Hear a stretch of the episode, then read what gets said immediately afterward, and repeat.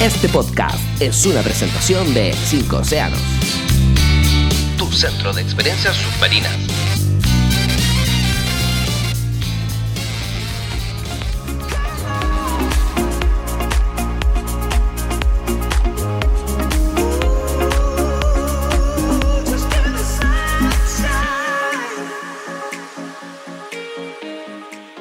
Estamos conectados nuevamente desde directamente desde el Instagram de los Cinco Océanos y en el día de hoy con la cabeza, el artífice, la mente maestra detrás de esta gran y hermosa escuela denominada eh, Cinco Océanos, pero con su sede en Pichidangui, el señor Lucas Mendiola. Señor Lucas, ¿cómo estás? Todo muy bien, Alvarito. ¿Y tú? ¿Qué tal? Muy bien disfrutando el encierro, con ganas de salir y no salir matando gente por el encierro. y bucear, me imagino. Siempre, siempre ir a probar el equipo y todo eso que ya, ya le están saliendo arrugas de tanto estar guardado. Totalmente, pero ya queda poquito, cada vez queda menos y, y vamos a pegarle unos buceos épicos a la vuelta. Exactamente. Y ahora que vamos a comenzar nuevamente, podríamos decir casi que una nueva temporada de buceo, gente que se va a empezar a enfrentar nuevamente al mar. Queremos hablar un poquito de todas aquellas personas que nunca han buceado y quieren empezar a bucear hoy en día. Eh, ¿Qué recomendaciones generales le podríamos dar a aquellas personas que se van a enfrentar ahora a un bautismo, ¿cierto? A esta primera instancia, bajo el agua, conociendo las burbujas del equipo. Mira, principalmente existe un, prejuicio en Chile, bueno, en general, de que el buceo es como un deporte muy extremo, que hay que tener muchos cursos, pero la gente no sabe que basta con que se acerquen a un centro buceo y en un par de horas reciben una clase, un curso pequeño en el cual ya van a poder hacer una inmersión, un buceo a una profundidad máxima de 12 metros y poder disfrutar. Entonces, mm, toda la gente que, mm, que siempre ha tenido el bichito de, explorar este mundo subacuático, de, descubrir lo, que, lo bonito que tiene Chile al final, em, es cosa de se acerquen, es algo muy simple. Eh, no se requiere tener un estado de salud espectacular. Eh, pero, pero tampoco ser un enfermo. Obviamente que no, toda la gente antes de entrar al agua pasan por un cuestionario médico eh, que obviamente nos da a nosotros la seguridad eh, y la tranquilidad de que aquella, persona que vaya a ir con nosotros se encuentra en unas condiciones óptimas para poder practicar un deporte. En, general no tiene nada fuera de lo común que cualquier otro deporte, digamos, digamos de turismo aventura.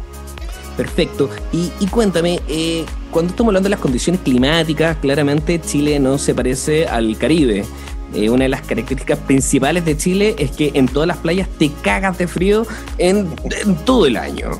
Eh, ¿cómo, ¿Cómo la gente va a soportar estas primeras inmersiones en un agua que es siempre cercana a los 10 grados, a los 7 grados, de forma muy promedio? Mira, em, actualmente el buceo es un deporte que va creciendo eh, muy rápido en cuanto a equipamiento. O sea, hoy en día tenemos máquinas de buceo que nos permiten estar horas y horas bajo el agua. Entonces, en cuanto al frío, hoy en día todo lo, existe una, una protección, que son los trajes húmedos que usamos en Chile, que se usan de 7 milímetros. O sea, estamos usando trajes bien gruesos contra la exposición al frío. Em, y que son trajes que que te van a permitir hacer una inmersión tranquilamente. Yo soy súper honesto en el sentido de que mm, la gente me pregunta, ¿pero da mucho frío? Yo les digo, no es el Caribe, no es agua caliente, pero sí con los trajes y con todo el equipamiento que reciben las personas, pueden practicar el deporte de una manera segura. Es un frío, pero créeme que vale la pena y, ese frío rico. Y si yo voy a, a, cinco océanos a, a, bucear de forma recreativa, eh, ¿Tengo acceso a ese traje? ¿Tengo acceso mm, al equipo? ¿Qué, es lo que conlleva poder llegar a cinco océanos? Exactamente, esto es como, es como la nieve, funciona igual que la nieve. Si tú querés ir a esquiar y no tenías el equipamiento, vaya en este caso, o hace un par de años al Omnium, y contratar el equipo, etcétera. El precio que damos nosotros o, el servicio que damos nosotros, eh, y no solo en Pichangui, sino en todos los centros de buceo, es que tienen la opción de arrendar el equipo buceo. Obviamente es un equipo que, que ha pasado por mantenciones, que ha pasado por todas sus revisiones, entonces es un equipo que primero es seguro, eh, de muy buena calidad y, obviamente si una persona va a bucear y necesita equipamiento, el centro de buceo cuenta con todo para poder entregarle a las personas y obviamente de primer nivel. Libre de COVID. Libre de COVID, sobre todo ahora con todo este tiempo, bueno, como buen centro de buceo hemos tomado todas las medidas, eh, todos los protocolos necesarios para cuando podamos volver a bucear. Em, y no hemos fijado de todo, desde el famoso alcohol gel que tiene que estar por ahí hasta como el, la desinfectación, el, desinfectar los equipos eh, que usa la gente. Eh, ahí obviamente la gente que, que, vaya a bucear va a recibir previamente a su vida Pichigangui eh, su equipo que va a usar todo el fin de semana, va a tener su mismo, una cajita que es solo para él vienen cosas bien entretenidas, pero siempre preocupándonos de la salud. El deporte, el buceo es un deporte que puede ser un poco extremo, pero créeme que lo más importante para nosotros es la seguridad de las personas. Exactamente, de hecho, para em, yo eh, en lo personal no llevo tanto tiempo como Lucas buceando, que es un instructor de carácter internacional, se ha dado la vuelta al mundo 15.000 veces buceando, y, y, una de las cosas que, que siempre dicen, ¿cómo es bajo el mar? es como la sirenita. ¿Cómo tú podrías describir eh, lo que la gente se va a enfrentar eh, debajo del mar? Porque por lo general el miedo es, no me quiero que, un pescado me ataque. Ya, y eso es como la típica, ya, ya veo que voy a estar entrando y va a salir la ballena, ¿cierto? Y me va a tragar de forma inmediata. ¿Qué es lo primero que se enfrenta la gente cuando está entrando al mar? Mira, eh, como bien tú decías, Alvarito, las primeras, los, primeros miedos de la gente está ese, el que me va a comer algo, es la típica, me voy a ahogar. Eh, son las mismas preguntas que se han repetido siempre. En cuanto a la gente cuando se sumerge por primera vez, obviamente los lugares a los que vamos son lugares que están estudiados previamente por los instructores de la escuela Em, que hacen una evaluación antes de ir a un sitio buceo, obviamente por lo mismo, pensando en la seguridad. Entonces son lugares que son súper controlados, son súper tranquilos. Entonces, em, una vez que la persona entra al agua, eh, lo primero que hacen antes de sumergirse es hacer un proceso de adaptación. En pocas palabras, flotamos un rato en superficie con todo el equipo eh, hasta que sea un poco más amigable todo este aparato que llevamos, este traje, este, esta capucha, etcétera. Obviamente cuando ya están tranquilitos, como decimos nosotros, hacemos una inmersión, vamos, van todo el tiempo controlados por un instructor, o sea, están de la manito, tal como en el paracaídas va el amigo atrás, aquí el instructor va de la manito que te lleva y hacen una inmersión en un lugar controlado. Animales peligrosos no hay, ojalá se nos acercaran como quisiéramos. Bajo el agua las burbujas espantan eh, a todos los animales, entonces se espantan más que se acercan. Entonces ese mito de que me va a comer el tiburón, creo que es muy difícil que pase acá. Em, Exactamente. De hecho, en, eh, yo que tuve la oportunidad de bucear en el Caribe, donde están las los largos con dientes, ¿cómo se llaman? Se me fue. Las barracudas. Las barracudas. De hecho, vi una. hermana de la sierra. Exacto. Vi una y me dijeron, ahí la podéis ver, te podéis sacar una foto al lado de ella, pero por favor no metas la mano. Y se acabó. Listo, eso es eso. Es, en pocas palabras, eh, nosotros vamos llegando al hogar de ciertos, de otro tipo de animales, en otro ambiente. Entonces, es, por favor, no vaya a pegarle un charchazo al pescado. Exactamente. Em, incluso eh, llevándonos al, ejemplo del Caribe, que mucha gente dice eh, que es más fácil bucear en el Caribe, que yo voy a bucear allá. Si hablamos de animales peligrosos, el Caribe nos gana a Chile en cuanto a animales peligrosos. Allá tenéis la barracuda, tenéis el pez león, tenéis, mm, eh, ¿cómo se llama?, el pez piedra. Principalmente aquí en Chile, peligroso, el más peligroso somos los, los buzos, los humanos, que dejamos el desastre en, en el mar. De hecho, eh, Johnny Rodríguez nos escribe una pregunta. Dice, si hay que saber nadar para poder aprender a bucear. Un saludo a Johnny Rodríguez. Perfecta pregunta. No es necesario saber nadar para poder bucear. Eh, para el buceo los requisitos principalmente son poder mantener la calma, poder estar tranquilo. Eh, es un deporte muy mental eh, que tiene que ver con llevar nuestra cabeza y todo nuestro cuerpo a una tranquilidad máxima. Em, y obviamente, ya si una persona va a hacer un curso de certificación, etcétera, obviamente nosotros lo ayudamos un poco más a aletear que a nadar, que, que solamente mover eh, las piernas, digamos. Pero no es necesario. Ganas y tranquilidad mental tranquilidad mental, qué palabra más importante y para gente hiperkinética como yo, eh, sumamente difícil. Pero se puede, siempre se puede. Y de hecho ahí especialista eh, dice que es muy tranquilo estar bajo el agua, ¿cierto? Pero es un deporte que se puede hacer un deporte extremo en paralelo, como es entregar un anillo. ¿Nos podrías contar un poquito sobre esa experiencia? Me imagino que se refiere a una experiencia que tuvimos una vez en el centro buceo, que un alumno mío, eh, no vamos a dar el nombre porque no sé si va a quedar bien o mal, pero mm, él, él pidió matrimonio saliendo del agua. Eh, hizo un buceo, hizo todo, hicimos una preparación obviamente, y, al final salía del agua como con un cofre chiquitito, una carta, una botella, como así el, el mensaje perdido del pirata, y después con un cofre con el anillo, pidió, anillo, pidió matrimonio. Le dijeron sí, que es lo más importante. Dieron, dieron permiso para hablar, ah, habilitaron todos los permisos del planeta para poder hablar de forma libre. Total. Total. Y nada, pidió matrimonio, le dijeron que sí, y hay un show súper bonito. Entonces yo creo que yo creo que se refiere a lo extremo a eso. No sé si el buceo o la pedida de matrimonio. yo creo que muchas veces pedir matrimonio genera más nervios y revoltura en la guatita que andar buceando. Seguramente, seguramente que sí. No lo he hecho todavía, pero me tinca que sí. Anda la osa. Anda la osa. Anda la osa.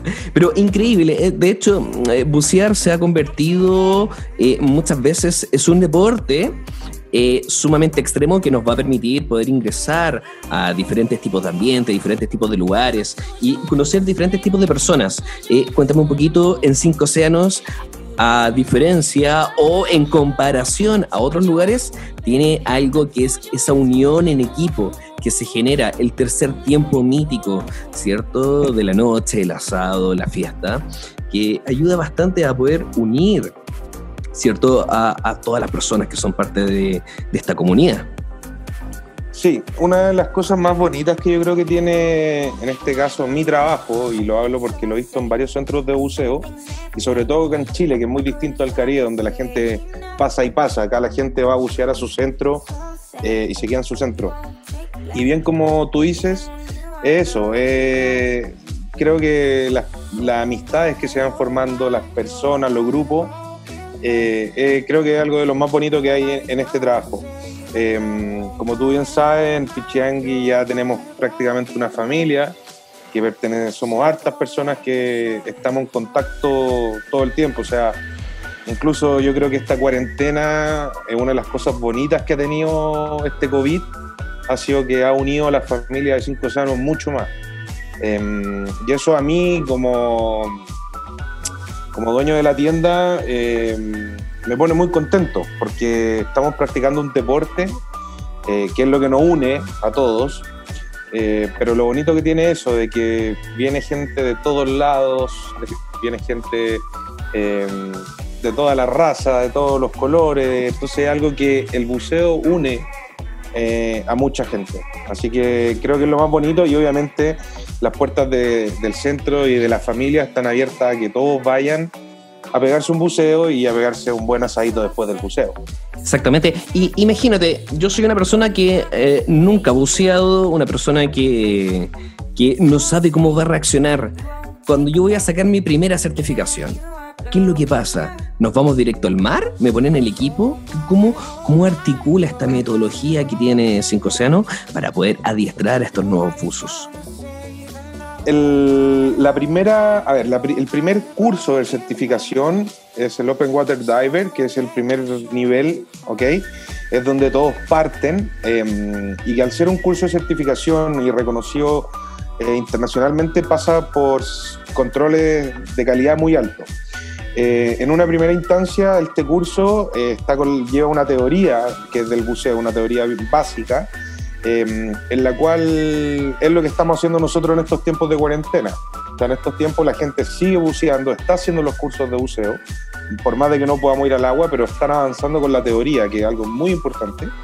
Y eh, una vez que alguien ya hace la teoría, luego de eso entra primero a lo que se llama aguas confinadas, que son aguas, llamémoslo en piscina, donde la gente practica ciertas destrezas que después posteriormente tiene que repetirla en el mar. Entonces es un curso que tiene una teoría, que tiene una práctica en piscina por seguridad y ya luego de eso se hacen cuatro inmersiones en el mar. Y ahí ya que hay, listo. Ahí, ahí quedamos finiquitados, listos para poder tener nuestro certificado Open Water Driver, ¿cierto? Exacto. Y Ese es el este primer nivel de, la carrera del buzo que yo le llamo. Es donde tú aprendes a bucear, donde te aseguran de que no te vaya a ahogar, solo. Exacto, pero aún así uno no, no, bucea solo. Es, esto es como bajar en grupo o, o, yo precisamente después de tener este, este carnet que es cierto que te va a llevar um, desde las Californias, USA, eh, yo podría tomar cierto mi traje, mi estanque y pum, me tiro en cualquier lado. Exactamente, este es un curso de certificación autónomo. ¿Qué quiere decir? Que tú aprendes a bucear solo. Ahora bien, al igual que por ejemplo para los que van a la montaña, etcétera, por más de que tú puedes estar solo y estás preparado, uno prácticamente jamás bucea solo porque en una emergencia el compañero, lo que nosotros llamamos nuestro body partner, es súper, súper, súper importante. Entonces, nunca uno bucea solo. Y ahí viene también, conlleva lo otro que vais generando confianza con tu compañero, vais generando lazos con tu compañero, entregáis tu vida a tu compañero, entonces eso después del agua, fuera del agua, donde ya podía hablarlo, se transforma en algo que es muy, muy entretenido. De hecho, ¿cómo, ¿cómo, nos comunicamos debajo del agua? Porque tampoco vamos a estar gritando, oye, mira ese pescadito, vámonos por aquí, por allá. ¿Cómo sería el, el sistema de comunicación que vamos a generar cuando estamos debajo del agua?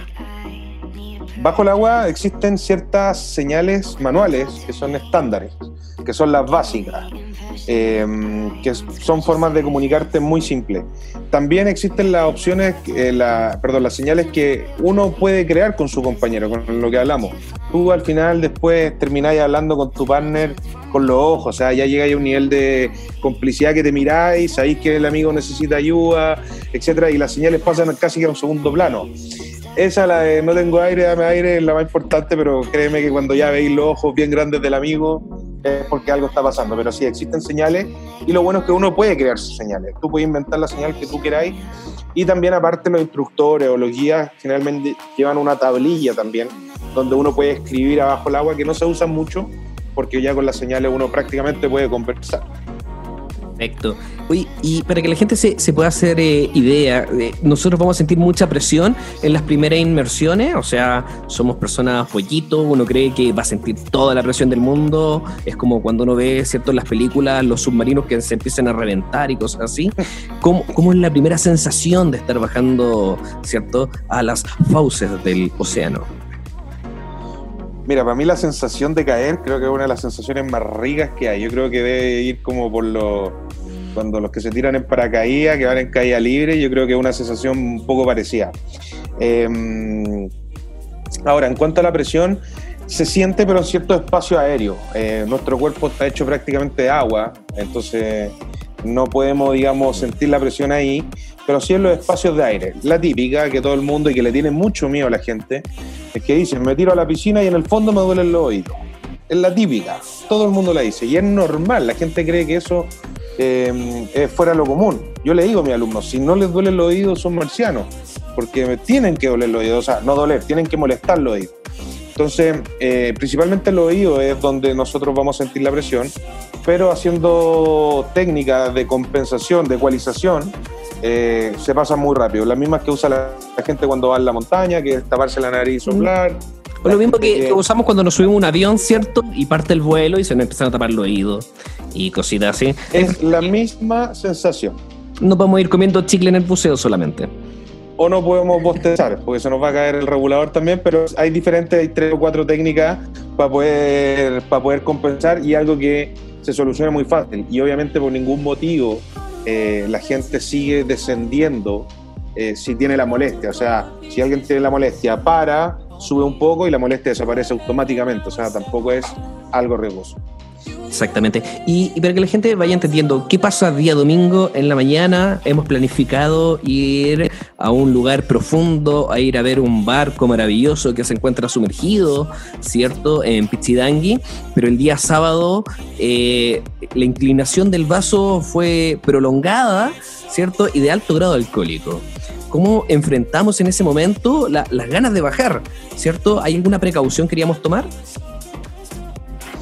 A ver, principalmente cuando nosotros hacemos inmersiones profundas, em, vamos con gente que ya son certificados. Eso quiere decir que ellos eh, obviamente recibieron un entrenamiento y una práctica, y han realizado una práctica que los permite em, quizás hacer una inmersión. Obviamente, si llega alguien, llamémoslo, curado, llega bien curado y se pegó el carrete bueno, bueno, y, y yo llega en la mañana a bucear en malas condiciones, créeme que no van al agua. O sea, a mí me ha pasado y he tenido que decir, ¿sabes qué? Sigue tomándote la cervecita, pero al agua no, porque hay riesgo. De todas maneras, siempre en Pichiangui, em, claro, nosotros empezamos a bucear más o menos a las 10 de la mañana, nosotros terminamos, empezamos el asado muy temprano a las 8, entonces em, también hay harto de tiempo de descanso y todo eso. Entonces, lo importante es hidratarse, hidratarse hidratarse para que el nitrógeno vaya volando por la sangre.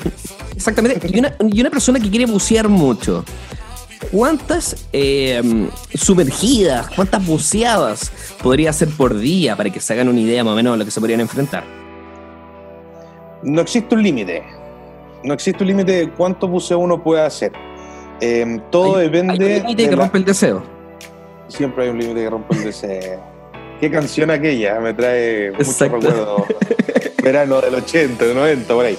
Em, no existe un límite, nosotros nos guiamos em, para no, digamos, tener problemas con la enfermedad de la descompresión, principalmente con el nitrógeno. Nosotros nos guiamos principalmente por las tablas de buceo. Son tablas que nos guían, nos limitan y siempre nos van a, van a ir antes que cualquier cosa, que nos dice cuánto tiempo y cuánto y qué profundidad podemos ir. Entonces, dependiendo de los buceos que tú hagas un día, Em, puedes hacer muchos, no digo infinitos, pero puedes estar todo el día en el agua. Una, por ejemplo, a 10 metros, uno creo que puede estar 200, 200 minutos. O sea, si estáis haciendo un buceo a 5 metros, que ya estáis como en el límite, imagínate cuántas horas puede estar. El tema es que te dure el aire. Exacto, exacto, porque no, la, la botella no es eterna. tiende, tiende, a bajar bastante rápido, diría yo. Yo creo que ahí habría algo de, que meterle algo de tecnología. Depende del asado del día anterior. Exactamente. Depende del asado y varias condiciones, pero sí. Ahora hay máquinas y cursos y técnicas para complementar eso. Hoy en día se está usando mucho, por ejemplo, el side mount, que son cursos donde vais con dos botellas, tres botellas, cuatro botellas. Están los rebreather, que son estos, estas máquinas que vais reciclando el aire, entonces tenéis cinco o seis horas de aire más o menos hay, hay muchas opciones. Hay muchas opciones para el que quiere quedarse abajo un buen rato. Exactamente. Ahora, eh, para, las personas que ahora van a empezar a conocer, ¿cierto?, el, el, mundo del buceo y todo, y son personas que se empiezan a marear mucho y tienden a tener reflujo y cosas así. ¿En qué momento?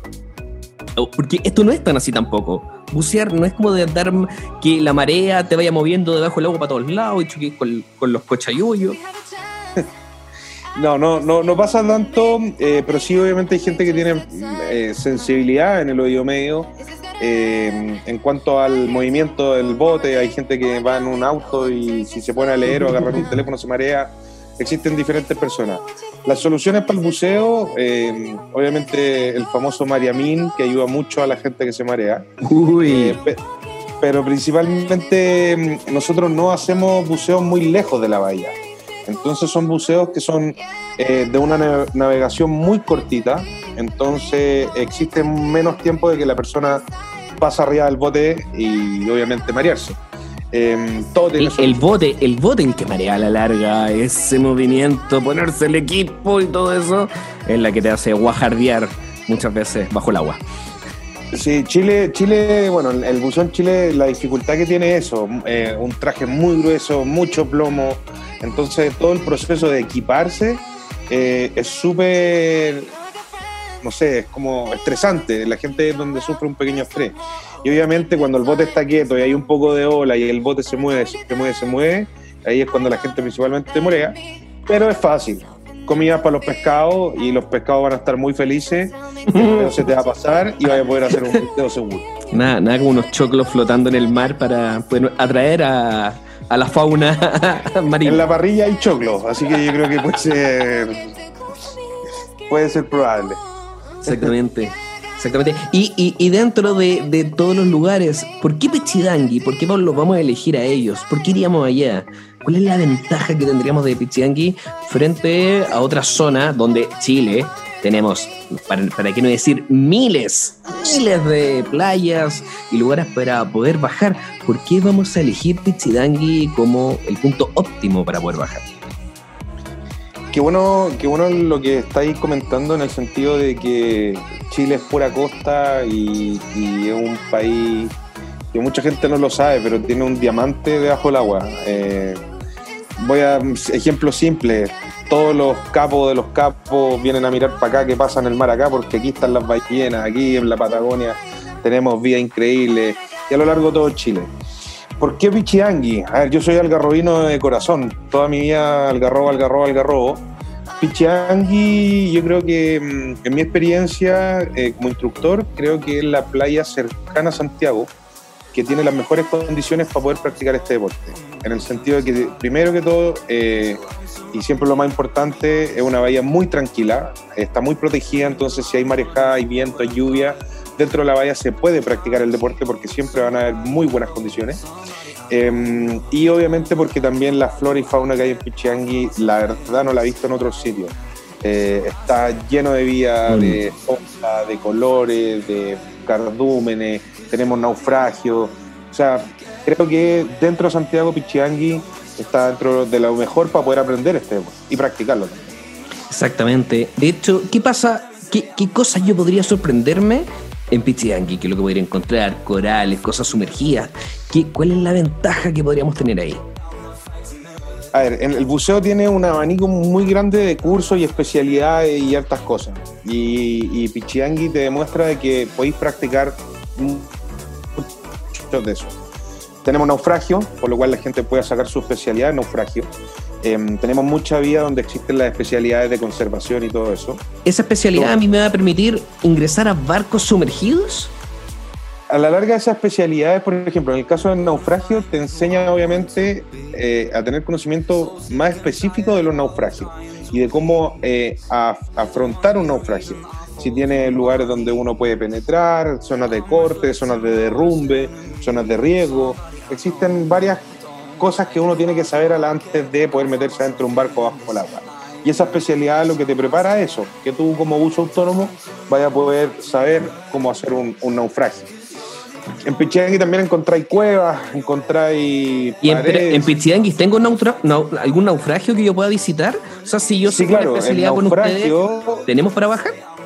Sí, claro, el naufragio en Pichiangui lo tenemos dentro de la bahía, por lo cual podemos ir prácticamente todo el año a usarlo. Eh, es un naufragio, es un barco que pertenecía a la ballenera de Quintay, eh, cuando en Chile se cazaban botell eh, botellas, ballenas. Eh, botellas de buceo. Hoy día se siguen cazando algunas botellas, pero este es de ballena. También. y ese barco entró a la bahía en un día de, de mal clima, que había tormenta. Eh, le pegó a una roca que se llama la Baja La Casualidad, que es otro punto de buceo que es muy bonito, que está al ladito. Y ahí se hundió eh, y que se encuentra a unos 30 metros eh, apoyado en un arenal lleno de cabinza, de cartúmenes, muy bonito. El, el, barco está ahí intacto para ir a bucearlo cuantas veces uno quiera. Perfecto. ¿Y qué otras cosas tenemos ahí? Tenemos, eh, no sé, yo me imagino como en el Caribe, algún coral, algunas piedrecitas, eh, flores, ¿cómo? En Chile, a ver, el, a diferencia del Caribe, el, el, Caribe en general se basa en lo que es arrecife. ¿Ok? Nosotros en Chile no tenemos arrecifes, pero sí tenemos corales, corales de agua dulce. ¿Ok?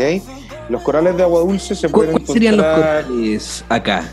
¿Cuál es la diferencia entre un, eh, cuál es la gran diferencia entre un arrecife y un coral? Porque para mí el arrecife eh, son muchos corales viviendo juntos. Es una comunidad, es un, es un ecosistema donde participan varios, en la Gran Barrera Australia, etcétera. Acá lo que nosotros podemos encontrar son individuos, los corales son animales, son individuos eh, que a veces también se encuentran en colonia, pero no logran formarse un arrecife. Son eh, animales que están apoyados en las rocas, acá que también no tenemos, mm, eh, para que se forme arrecife tienen que existir ciertas condiciones climáticas. Acá en Chile no lo tenemos, a partir de la temperatura. Entonces este coral de agua fría se adaptó y empezó a crecer en estos fondos rocosos que son al final los fondos de Chile, que es roca, roca, roca, roca, roca dura. Bolones gigantes, unas piedras que tú decís. A la larga buceáis piedras, pero que están llenas de ellas. Increíble, increíble. O sea, es algo muy bonito, de verdad. ¿Y qué otra cosa, qué otro atrayente vamos a tener en Pichiangui? Ya partimos teniendo eh, un barco, ¿cierto? Tenemos eh, mucha flora y fauna, tenemos asados. ¿Qué más tenemos en Pichidangui? Bueno, la más importante es la buena onda, eh, la buena onda del equipo y de, todo el staff. Eh, Pichiangui, bueno, para los que no conocen Pichiangui, es un pueblito, una caleta de pescadores muy pequeña que está después de los vilos, eh, perdón, antes de los vilos, después de los muelles. Eh, son dos horas desde Santiago, es una caleta bien pequeña donde primero van a encontrar mucha paz. O sea, para Oye, Dora, Dora hundió en el acelerador apretando a fondo, pues. no, es que tú, salí, tú cuando vas a salir después de la pega, que es la hora del taco. Pero si uno se va prudente, ya, dos y cuarto máximo, máximo. Em, ¿Cómo se llama? Eh, en, en, Pichiangui encontramos. Mm, es un pueblito muy bonito y muy tranquilo. Partiendo de la base que no hay ni una discoteca, no hay ni una bar, no hay, bueno, restaurantes. Entonces es un lugar donde la gente también va a descansar. La gente sale de Santiago principalmente un día de semana, un viernes muy agotado, cansado, estresado, y se va a Pichiangui y se desconecta. Va a bucear, a pasarlo bien, a dormir, a descansar, a comer rico. Hay, ser, hay lugares súper bonitos cerca. Dentro, detrás de Pichiangui está el Cerro Santa Inés, que lo acaban de declarar, eh, eh, eh, si mal no recuerdo, como parque protegido, no me recuerdo bien la gracia de este cerro es que está al ladito. Eh, Pichiangui ya cuenta con un área media desértica. La gracia de esto es que arriba, por la niebla que se forma, hay un bosque de selva valdiviana que es impactante. Lo... Parece una jungla. No sé si ahí podemos buscar una foto y compartirla, porque en verdad es, impactante decir, wow, este, este bosque está acá en Pichiangui. Em, no, hay mucho para hacer. Siempre falta tiempo para hacer cosas en Pichiangui. Condiciones idóneas, comida rica, buena compañía y buenos buceos. Pareciera ser la combinación perfecta. Sí, o sea, yo de verdad lo, yo invito a toda la gente que vaya porque en verdad no solo el buceo, creo que el buceo es la causa, el motivo por el cual nos estamos juntando, pero creo que la experiencia de lo que es estar un fin de semana en Pichiangui con nosotros y con ustedes mismos, con la gente que va a bucear, creo que es muy impagable. Creo que eso vale más que, que el buceito. El buceito va ahí para conversarlo, para, para conversar algo en el asado, pues tenemos que conversar lo que vimos bajo el agua. Exactamente, o sea, vamos a puro a, vivir una aventura única, en un ambiente único y lo mejor de todo, eh, en las condiciones idóneas que probablemente no van a estar en ninguna otra parte en Chile. Van a estar ahí. hay, lugares, hay lugares que son difíciles. Disculpa, perdón. No, no, y lo otro, la gente que dice, oye, ¿sabes qué? Me convenciste me quiero, quiero ir a bucear, eh, quiero aprender. ¿Cuál es el paso a seguir? ¿Qué es lo que, qué diantres, demonios, rayos y centellas? ¿Qué es lo que tengo que hacer? Mira, la gente que quiera vivir esta experiencia, sea haciendo un curso o solamente viviendo la experiencia, lo único que tiene que hacer es escribirnos en el Instagram, eh, arroba eh, o también los que quieran escribirme le pueden pedir mi número a Álvaro, yo no tengo ningún problema. Em, y me escriben y pueden empezar a bucear mañana mismo. Em, estamos con todo lo que es teoría y learning. Estamos ahora también empezando a, dar la opción de que la gente pueda descubrir este curso. Eh, abriéndole el manual al capítulo 1, pueden tener acceso al capítulo 1 del curso de certificación. ¿De manera gratis? De manera gratis. ¡Oh, Dios mío! ¡Tremenda oportunidad! Sí, en verdad está bien entretenido y no súper bien. ha escrito harta gente que ha tenido la duda. Entonces ahora se meten gratis, ven el capítulo 1, leen todo el capítulo 1, viven la experiencia, lo que es el curso. Y si les gusta, obviamente ya continúan con el curso. O sea, le estamos dando la oportunidad de que lo vivan primero y que después paguen. Increíble, increíble. De hecho, se van a enamorar de una forma tal que van a estar ahí buceando, se lo aseguro con eh, un ambiente, un equipo y gente realmente eh, increíble. Y para la gente que nos está escuchando, ¿nos podrías contar alguna anécdota, algo especial que te haya pasado eh, en una de estas certificaciones, Open Water y todo eso? Uf, historias hay varias. historias, historias que podamos hablar a esta hora, en este día donde... hasta ahora. a esta hora, por favor. Eh, a ver, la historia es súper bonita. Yo creo que la, voy a moderar, voy a moderar, voy a moderar. Ah, yo creo que las historias más bonitas que he tenido en cuanto a este deporte, eh, obviamente aparte de ver la superación de mucha gente, eh, los, cursos más bonitos que, recuerdo ha sido gente que ha tenido limitaciones físicas, limitaciones, digamos, serias, y aún así. ¿Como, cuáles? ¿Cuáles? Porque las personas van a decir. Personas que no tienen dos piernas, personas que no tienen brazos, eh, personas que tienen eh, problemas de, digamos, condiciones no aptas como un deporte. O sea, estoy hablando que una vez el curso lo hizo una mujer. Em, Mira, para que la gente se haga, una idea, la gente que nos está escuchando en este momento. Para los que no me conocen, yo soy similar a Thor, ¿cierto? El actor de la película. Eh, alto, rubio, metro 98, 120 kilos, modelos de puro músculo. Pero imagínate una persona que sea gordita, chiquitita, que no sea buena para el deporte y diga, pucha, sabes que yo nunca le he pegado a ningún deporte ni nada. ¿Tendré las condiciones de poder ser un buzo? ¿Podré serlo? Esa misma historia te estaba contando. Una vez tuve una alumna que mm, que también aparte de su condición, que no tenía las condiciones ideales, era una mujer eh, muy gordita, eh, que, ella también tenía un problema, mucha autoestima, de que ella se tiraba siempre para abajo como mujer por ser gordita y todo esto. Y yo me acuerdo, el curso, por, por, hacerte un resumen, el curso tenía cuatro aguas abiertas, le tuve que hacer ocho. Eh, la piscina tuvimos que hacer como tres, cuatro piscinas, también me acuerdo todo un tonito. Eh, y esta chica al final de su, de su último buceo de agua abierta arriba del bote lloraba a mares de emoción y gritaba, lo pude hacer, lo hice, lo hice, lo logré, lo logré. Entonces, creo que lo más bonito de estos cursos, la historia más bonita de cuando veis que la gente lo, saca adelante. Creo que tú también fuiste partícipe, por ejemplo, de un caballero de edad eh, que fue al centro Exactamente. Y también le costó pero le metió, le metió, le metió y, con los instructores de la escuela a fondo. Y a la larga la, felicidad que produce ese logro en esas personas para mí es lo más bonito. Son las anécdotas más mm. entretenidas, más bonitas para mí. De hecho, Hay otro tipo de anécdotas también. dime, No, pero por la hora no podemos contar. Yo, yo, yo un recuerdo em, haber terminado la última inmersión de la prueba y y sí, me, bajó una especie de pánico extraño eh, en una de las pruebas que las vamos a decir, no importa, que no hay sorpresa, que era sacarse la máscara. O no, sé cómo decirlo, puta la weá, qué cosa más difícil, sacarse la máscara, weón. ¿Qué onda? no es tan difícil, es la sensación, es la sensación de vulnerabilidad, hermano. Exacto, no exacto, no ver. Exacto, no ver, sacarse la máscara y todo, y aún así gracias a mi instructor y al cebollita, que es el otro instructor, ¿cierto? Se logró controlar eso. Yo ya, yo, yo hoy en día veo otras personas que caen en pánico y ¿qué, le, está pasando? Dios mío. Pero no, eso suele pasar y, es súper difícil porque estás rodeado de agua. Eh, no somos, no tenemos branquia, no somos seres de agua.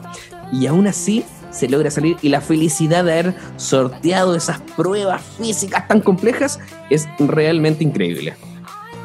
Sí, mira, el otro día hablaba con una persona que sobre el mismo, sobre esto mismo del buceo, de, meternos nosotros en el mar.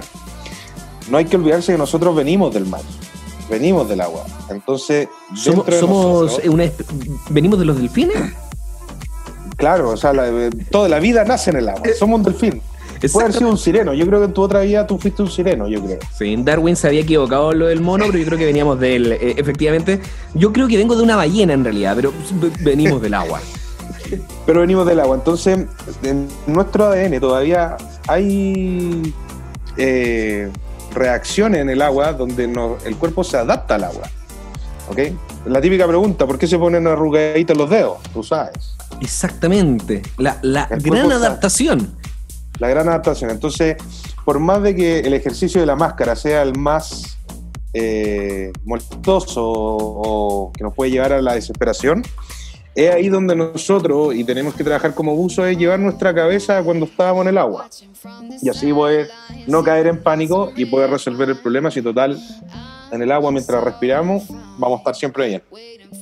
Exactamente. ¿Y cómo es esa sensación? ¿Cómo podemos guiar esa... Eh, eh, es extraño poder explicarlo, pero ¿cómo se respira bajo el agua? es algo súper antinatural que uno se empieza a ahogar. Cuéntanos un poquito cómo podemos manejar esa cosa.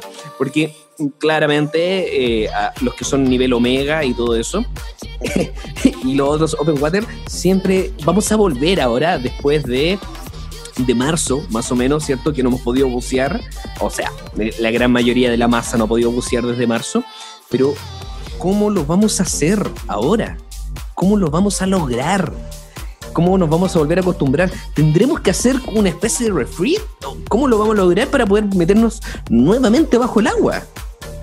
A ver, ahí, mm, como tú bien decís, para los buzos Omega eh, es, como andar en bicicleta. Es un deporte el cual, eh, créeme que el que lo ha practicado lo lleva todavía adentro.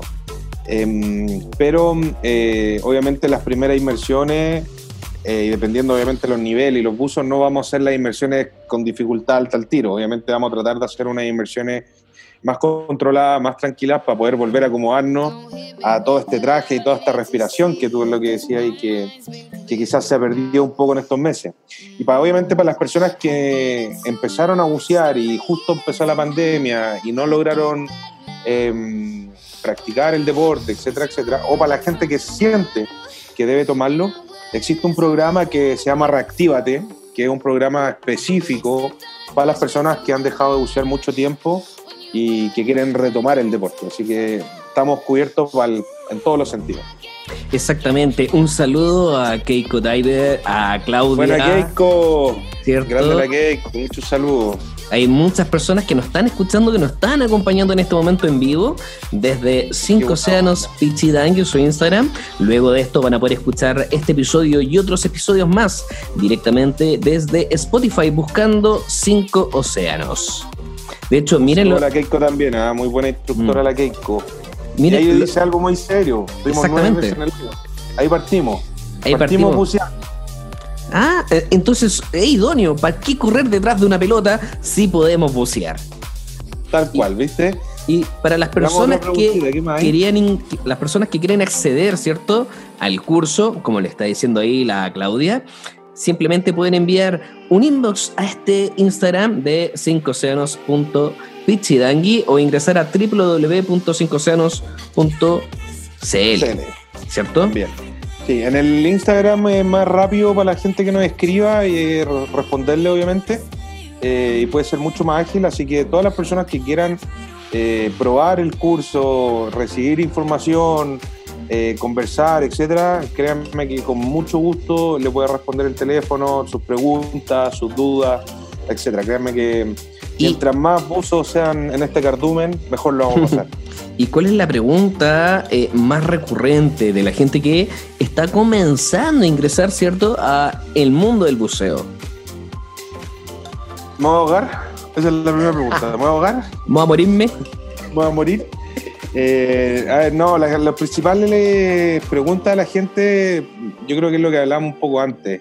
El, bueno, obviamente el que me voy a ahogar, que es muy riesgoso, peligroso, y me va a salir el tiburón, se me van a rentar los. Eh, esas son como las preguntas más clásicas eh, que la gente tiene, que son a la larga prejuicios. Son, créeme que el, el buceo, eh, por más que la televisión quizás lo ha llevado en otro, en otro tema, es un deporte que es muy seguro, partiendo de que siempre tenemos un compañero al lado.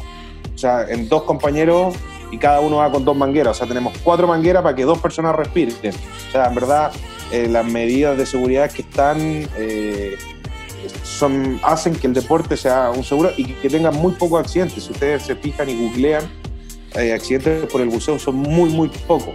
Los surfistas tienen más. Exactamente, de hecho, creo que es más riesgoso salir a caminar a la calle que bucear en este momento.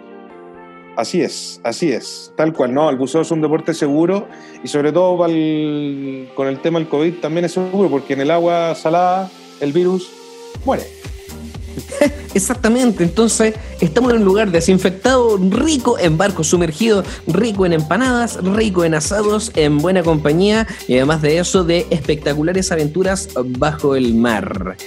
Señoras, gracias eh, por escuchar esta primera parte, que estamos junto al señor Lucas Mendiola, ¿cierto? El instructor, la cabeza, el artífice, el goleador, el delantero de Cinco Océanos Pichidangui. No, eh, un gusto, Alvarito. Eh, dime. No, no, no. Eh, vamos a seguir, vamos a seguir. Ah, vamos a seguir. Yo pensé que me estáis cortando ya. No, no, hasta. Pero Dios mío, hasta No, yo estoy pasándolo demasiado bien acá. esto sigue, señores, esto no para. Eso, eso, vamos, pregunte, que la gente pregunte todas las dudas que tenga. Que. Mm, De hecho, como ahí dice Keiko, hay que tener tranquilidad.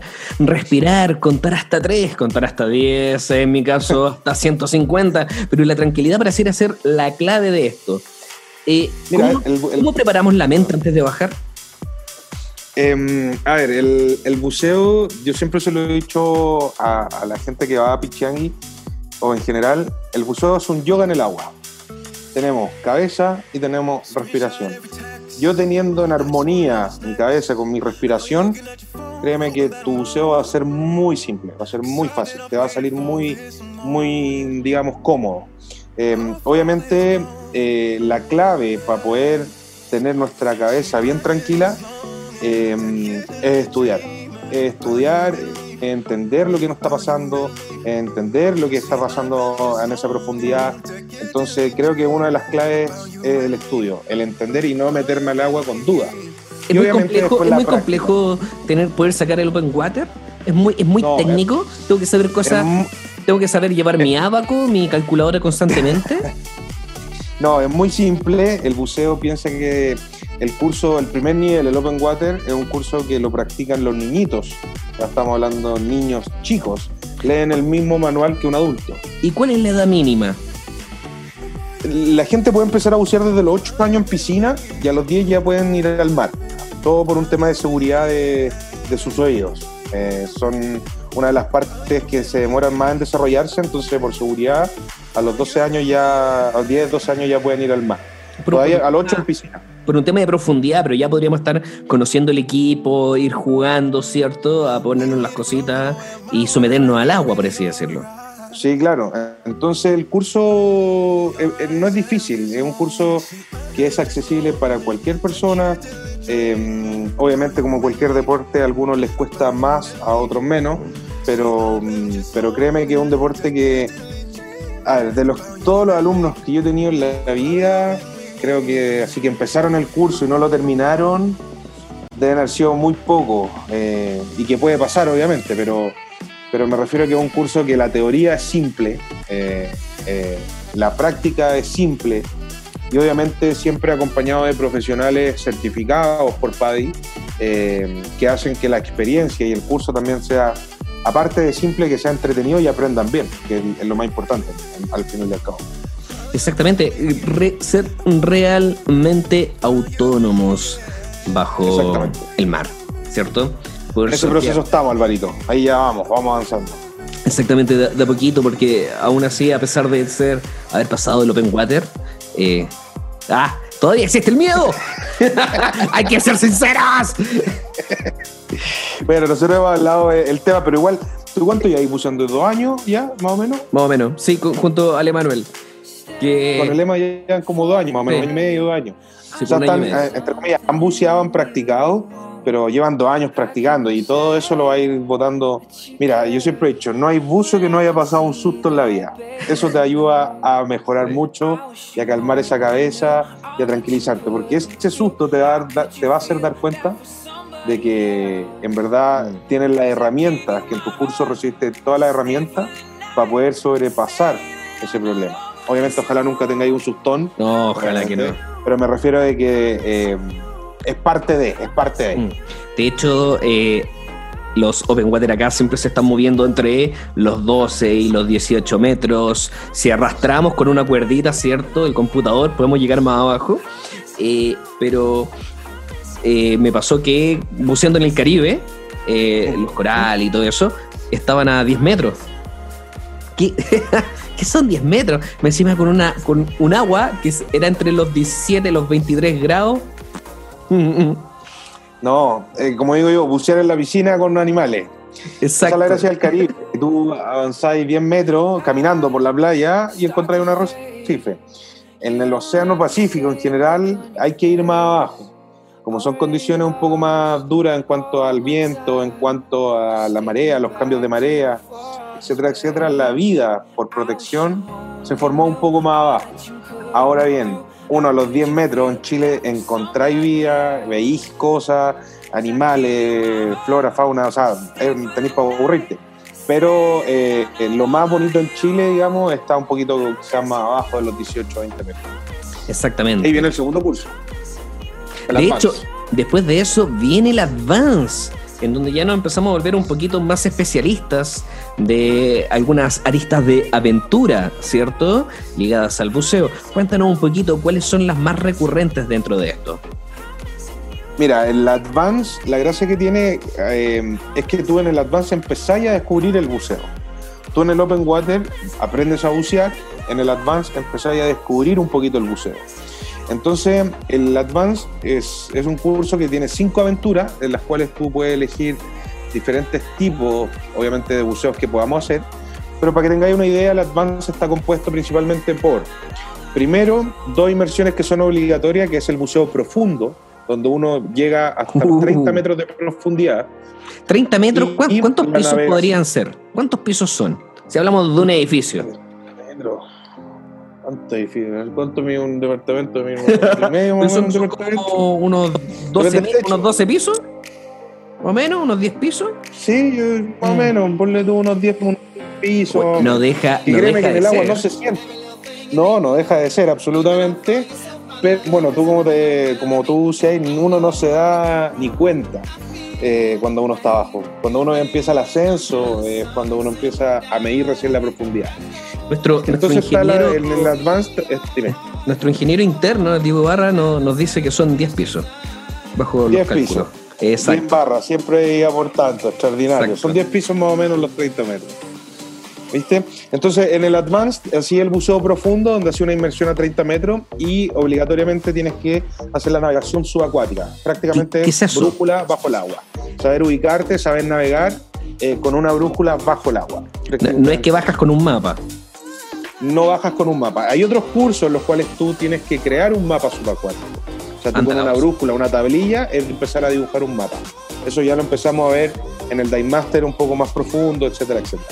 Y las otras aventuras pueden ser varias, pueden ser eh, ir al barco hundido, ver lo que es naufragio, ver lo que es traje seco, eh, ver flora y fauna, que es una especie, es una aventura que se llama identificación de peces.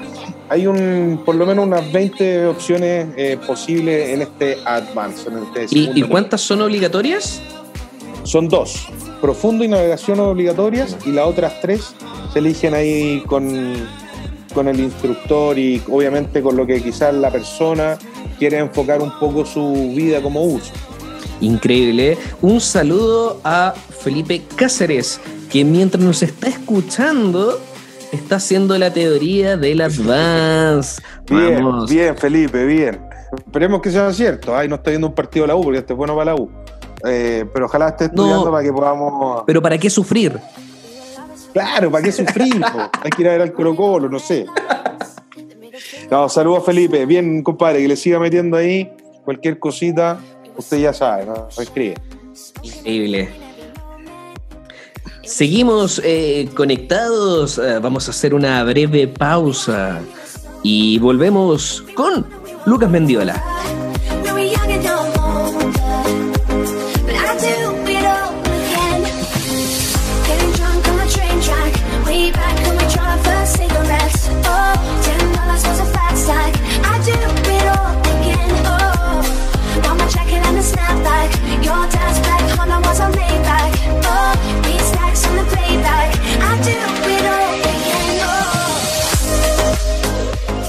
Señor Lucas, ¿cómo va todo? Todo muy bien, Alvarito. Aquí compartiendo una conversación demasiado entretenida contigo. Gracias por la invitación. Exacto. Para todas las personas que nos están escuchando en este momento en vivo, me envían sus preguntas que quieran conocer sobre el buceo, sobre este mundo eh, subacuático, este mundo submarino. Señor Lucas, el instructor, ¿cierto? El hombre de la parrilla tras cinco océanos Pichidangui. Y vamos a seguir mientras nos están llegando los saludos, mientras están llegando los aplausos. Eh, vamos a seguir indagando en este mundo que, cierto, nos envuelve de agua, de flora, fauna subacuática. Es un mundo completamente nuevo. Y para la gente que eh, se está recién uniendo a nosotros. Eh, ya hemos hablado un poquito de lo que era ser un Open Water Driver, ¿cierto? Esta primera certificación, en donde te enseña en pocas palabras a que no te mandí una cagada de ajo el agua. ¿Cierto? Y después de eso viene el Advance, en donde uno ya realmente comienza a conocer, ¿cierto? Em, el mundo bajo el mar la, cuando estamos hablando del Advance, ¿cierto? Habían dos certificaciones que eran obligatorias, ¿cierto? El buceo profundo y el, la navegación. La navegación. Y un tema a destacar es que en Pichidangui tenemos como casi que un 2 por 1 ¿cierto? Que el barco se encuentra a una alta profundidad, ¿o no? Claro, una inmersión profunda está considerada sobre los 18 metros. En los estándares de PADI un buceo profundo vale los 18 metros. Entonces, inmersiones profundas hay varias. Nosotros contamos, como hablábamos antes, que en Pichiangui tenemos este naufragio que se encuentra a 30, a 30 metros de profundidad. Em, entonces, eh, lo que hacemos es em, vivir la experiencia, la aventura del naufragio. No se pueden hacer dos aventuras al mismo tiempo. ¿Ok? porque son ejercicios distintos, son, se cumplen eh, requisitos distintos, etc. Pero eh, una vez que tú ya haces un buceo profundo, en advance o estás en entrenamiento, perfectamente puedes ir a los 30 metros con, acompañado de un instructor, obviamente. Perfecto, y, para que la gente eh, saque la idea, cuando estamos, ya, netamente vamos a encerrarnos en el mar de Pichidangui, en esta bahía increíble, yo bajo el barco lo voy a ver ¿Cómo me puedo meter adentro?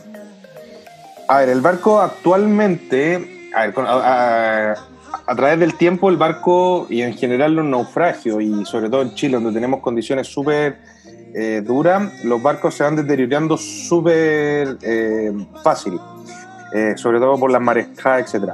El barco de Pichiangui es uno de los barcos que aún se mantiene bien conservado, o sea, tenemos parte como me acabáis de preguntar, en las cuales podemos penetrar, que podemos entrar adentro del barco.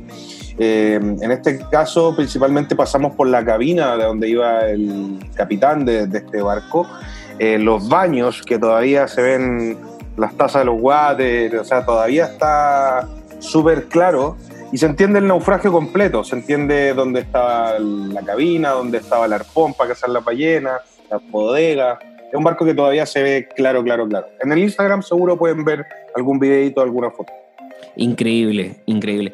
Y, ahora cuéntanos, ¿qué otra cosa también podemos ver o qué otra aventura podríamos llegar a tener en, eh, esta certificación Advance?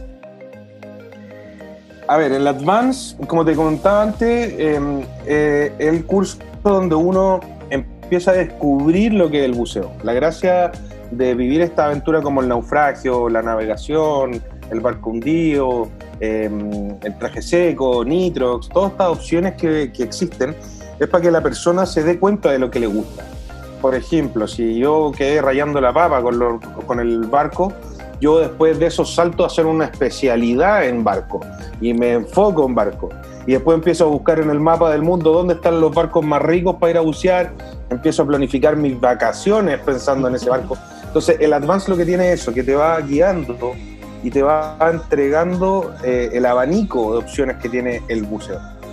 Increíble. De hecho, creo que hay una parte en Cuba donde están, eh, se cayeron como tanques, eh, camiones, todo uno tras del otro. Y ahí se podría ir a bucear perfectamente en una tira de 20 vehículos sumergidos. Sí, hoy en día, bueno, antes no había tanta conciencia del mar, entonces la gente lo que hacía era que lo usaba de basurero y tiraban de todo al mar y ahí iba a quedar. Entonces, no sé si es bueno o malo, en algunos lugares es bueno porque se han formado arrecifes artificiales que se llaman, que a través de, la intervención del hombre se forman unos arrecifes donde se alberga mucha vida y esos animales se protegen en este arrecife. Eh, pero sí hay lugares que, son increíbles. Yo tuve la suerte eh, en Italia, cuando estuve buceando, de que pude bucear unas vasijas del Imperio Romano. O sea, estoy hablando de una cosa grande. De que, Anda la osa que eh, tenían más de 2.000 años y ahí estaban todavía bajo el agua, conservadas, etcétera. Y obviamente se hacen como museos de arqueología submarina, em, en las cuales obviamente ya después los buzos van a solamente mirar. En México también es una rama muy bonita eso, la arqueología submarina, que se llama que ir a explorar Atlantia, voy a ir a buscar Atlantia una cosa que yo creo que está en en 5 En totalmente, totalmente. De hecho, quiero mandarle un saludo especial a Andrés Charlín, el hombre que se nos fue al sur. Yo también, un, un saludo a Charlín. Hoy día subió ayer una fotito, un recuerdo que nos pegamos un buceo justo. Exactamente. no, al soldado un abrazo allá al sur. Y ya vamos a llevar a cinco océanos todo al sur a bucear a la casa de Charlín. Me uno, voy. Increíble. Oye, cuéntanos alguna anécdota. Ya habíamos hablado de algunas cositas que te pasaron, ¿cierto? En el Open Water. Y deben haber más de alguna anécdota. Yo creo que de repente más entretenida que podríamos haber visto en, una certificación de, de Advance, ¿cierto? Y todo eso. ¿Alguna anécdota que podamos rescatar de estos momentos del Advance? Eh, a ver, anécdota de Advance. Anécdotas chistosas, bueno, hay varias. Pues en los Advance eh, hay gente que, mm, como son buzos más profundos y una dificultad un poco más alta, eh, las anécdotas recurrentes en estos cursos son los, los ascensos rápidos, bollantes, los pánicos, eh, que son anécdotas de que, de que, es normal, es normal que pase en algunos alumnos, pero que obviamente han llevado a situaciones que hoy en día mm, las conversamos y nos reímos. Eh, anécdota puntual. A ver, ¿cuál puede ser? ¿Cuál puede ser el Advance? Yo creo que las anécdotas pasan más en los buceos, en los buceos recreativos. Ah, en el buceo recreativo es, es, en pocas palabras, el que yo no voy a dar una prueba, sino voy a bucear por bucear, por así decirlo. Por ir a acumular, acumular kilómetros. Exactamente, vaya a, practicar, vaya a practicar el deporte, a tener horas de vuelo, como se diría en la jerga aeronáutica. Eh, ahí pasa más porque la gente va a divertirse, entonces eh, en un curso quizás están más concentrados por ejecutar y realizar un curso bueno, pero no sé, hay varias anécdotas.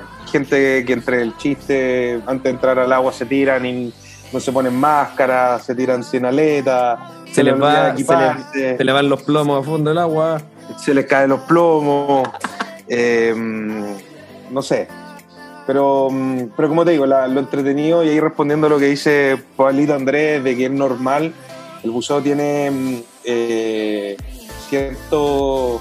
O sea, nosotros jugamos entre comillas con el estrés de las personas. Eh, entonces, lo que hacemos y tratamos de enseñarle a la gente es que ese estrés nunca se convierta en pánico, sino que se transforme en un estrés pasivo y nos lleve a poder estar mucho más eh, concentrados en lo que tenemos que hacer anécdotas siempre van a haber, siempre van a haber, son, son bien entretenidas y, lo bonito de eso, que va de todo y pasa de todo. Un buceo, tú puedes bucear el mismo lugar 100 veces en el mismo día y nunca el buceo va a ser igual. Entonces todos los buceos van cambiando. Exactamente. ¿Y existe la posibilidad de repente de poder bucear solo? Existe una especialidad que se, llama, que se está transformando, que se está haciendo ahora, que ya está incluso, que es eh, una especialidad donde tú aprendes a estar solo. No me acuerdo bien el nombre, pero prácticamente lleváis una máscara de respeto en tu bolsillo, lleváis cierta herramienta, cierto equipamiento, em, y se puede hacer. El buceo en caverna de repente también es muy solo. Eh, son espacios muy pequeños eh, donde vaya a estar gran parte de la inmersión solo porque está ahí. Son lugares que pasa solamente una persona, entonces el compañero viene mucho más atrás, eh, no te puedes dar vuelta ni girar porque no te da el espacio. Entonces, claro, dependiendo de los tipos de buceo y las dificultades, hay cursos especiales para ciertas cosas. Ahí el marito de, de Cinco Océanos Algarrobo mandó el nombre. No, saludo también el Garrobo. Saluda a la El Paddy Self Release Diver. Ese es el nombre del, del curso textual, que no me acordaba en este minuto. Increíble. Y de hecho, una de las experiencias que podemos vivir, em, o por lo menos que a mí, a mí me tocó vivir después del, de la última prueba, ¿cierto? Del eh, Open Water River eh, fue ir a, a meternos una, no, no una cueva, por así decirlo, pero era un paso debajo de una roca. Y efectivamente así. O sea, eh, te dio un hipo, pa, chocaste el estanque arriba, te giraste, vais chocando con las rocas, pasando entre medio, para poder salir a un nuevo espacio subacuático. Sí, claro, Pichiangui tiene eso, al ser una, una, un fondo de mucha roca, se forman cuevas eh, pasadas como la que tú me estás contando que, te, que, hiciste en tu curso, donde obviamente... Pero si tú me llevaste, pues ¿cómo no te acordáis? si me acordara de todos los museos, eh, pues sería yo creo... No estaría aquí, ¿ah? estaría memorizando otra cueva. No, pero... Mm, eh, hay lugares que son bien entretenidos y ahí es donde jugamos también un poco con la adrenalina, el, el pasar por estas cuevas que veis, eh, como dice, veis la luz al final del túnel, que allá tenéis que llegar, entonces vaya ahí. Son experiencias, son tipos de buceo y son bien bonitos. También el buceo con corriente, etcétera. Buceos con corriente, y es como nadar contra la corriente, nos metemos a la marea. Cuéntanos, porque la gente que, se quiere meter a, a, a Cinco ¿no es cierto? Y que quiere aprender a bucear y quiere aprender todas estas cosas. Eh, ¿Cómo lo va a hacer? ¿Va a entrar desde la orilla, desde Pichiangui? Caminando unos cerca de dos kilómetros para llegar al punto de buceo? ¿Cómo, cómo lo hacen? Porque existen muchas técnicas y yo creo que todos tenemos en mente, ¿cierto? La imagen de James Bond rompiendo el hielo, saliendo con su traje seco y con un terno debajo de la ropa. Y, y, peinado, pero para el lado perfecto, que no se le corre ningún pelo. Nada que la gomina no pueda hacer. Mira, el tema de, cómo son las inmersiones depende mucho de la zona local donde tú buceas. Por ejemplo, si tú vas a bucear a San Andrés, por ejemplo, en Colombia, eh, que es Arrecife, casi todo el, arrecife en San Andrés está muy cerca de la costa. Entonces, cuando tú vayas a bucear allá, lo que hacen es que te un auto. Te un auto, un mapa y te dicen, ya, estos son los puntos de la isla. Entonces tú vas en tu auto, paras en la playa X y te tiras por la playa caminando y llegas al punto buceo. Depende del lugar. En el caso de Pichié. Así solo, a quemarropa. A quemarropa. Hay muchos lugares del mundo en los cuales el instructor de buceo no se mete al agua. O sea, por ejemplo, si tú vas con el EMA eh, y vas y otras parejas, etcétera, en el briefing te dicen, ok, el buceo es una pared, vamos a caer acá, tienen que nadar 20 minutos con la pared para allá y 20 minutos con la pared acá y aquí los vamos a esperar al agua.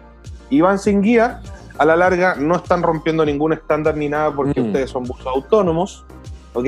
Obviamente eh, depende del lugar, también acá en Chile es mucho más difícil orientarse quizás porque no son paredes, sino son caminos que hay bajo el agua, rutas. Eh, pero en Pichiangui lo que hacemos es que para poder acceder a los lugares de los puntos buceo eh, son todos en, en, un bote, en el bote de nosotros, un barco de unos 8 metros de largo, eh, en los cuales vamos con los equipos, etcétera, llegamos al punto buceo en Pichiangui. La gracia que tenemos es que tenemos muchos puntos marcados con boya, entonces eh, va al bote, se amarra la boya y está en el mismo punto buceo, no tenéis que estar buscando el punto buceo. Exacto, no, es andar paseando y mareándose arriba de la chalupa que dan ganas de vomitar todo el rato. Claro, entonces eh, depende más que nada del lugar. Hay varios lugares, en Algarrobo, por ejemplo, en Cinco Océanos Algarrobo, muchos buceos, sobre todo el open water y cosas así, lo hacen desde, la orilla. que como todo tiene cosas buenas y cosas malas. El hecho de ir entrando de la orilla evita quizá ese primer impacto de tirarse de espalda, que mucha gente le tiene miedo, el, el back roll, ¿cachai? Entonces, O armar la el calle van tocando el fondo. O equiparse en el agua también, que, que, que Oh, pareciera ser lo más entretenido de todo. Es todo, es todo tranquilo. Y ya, perfecto. Entonces, vamos a hacer el hipotético. Nos metimos a cinco océanos de forma gratis. Conocí mi primer capítulo. Me enamoré del buceo de una forma, pero increíble. Saqué mi certificado eh, y me llegó el carnese, ¿cierto? Desde Las Californias. ¿Desde dónde? Santa, Santa, eh, De, San- de Santa eh, Bárbara. Santa Bárbara. Santa Bárbara. Juanito Paddy. Pari. Pare, Juanito Pare firmó el certificado, todo, me llegó a la casa. ¿Qué puedo hacer yo con, con ese carnet que me llega? ¿Puedo ir a cualquier centro a bucear o, o solamente se restringe al territorio nacional? No, ese, ese, la licencia nosotros certificamos a través de, de PADI, que es lo que estábamos hablando, que es la compañía más grande de buzos en el mundo. Es la certificadora que más buzos hace en el año. Es una compañía americana, eh, obviamente que ha cumplido estándares por todos lados, es súper seguro. Y eh, una vez que tú tienes tu Ah, curso, Oye, eh, Rancho Santa Margarita, no, no era ninguno de los anteriores. Santa Margarita dice, ¿o no, no? Eh, no, no sé, güey. no sé. Ya, bueno, prosigamos. Paddy, Dije Margarita. No sé, hemos dicho muchas cosas no debías. Sí, exacto. Paddy, Paddy va a mandar a uno- unos golpeadores profesionales. Entonces, bueno, lo que te decía, cuando ya tenía el curso, tu licencia, esta certificación es internacional. Tú después de eso puedes practicar en cualquier parte del mundo. No hay ningún lugar del mundo donde PADI no sea reconocido.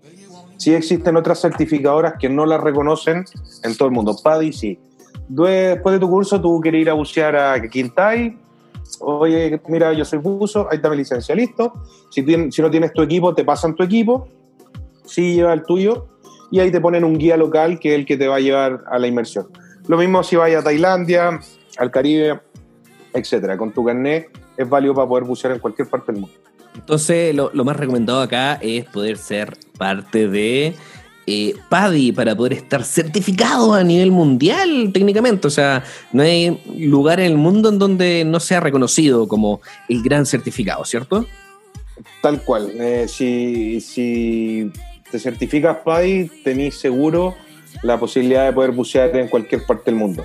Ahora, una cosa súper importante es que mucha gente cree que hacer el curso en el Caribe, en Tailandia, van a andar mejor. Y yo muchas veces recomiendo lo contrario. Yo recomiendo que aprendan a bucear en Chile, porque van a aprender a bucear con las dificultades más altas.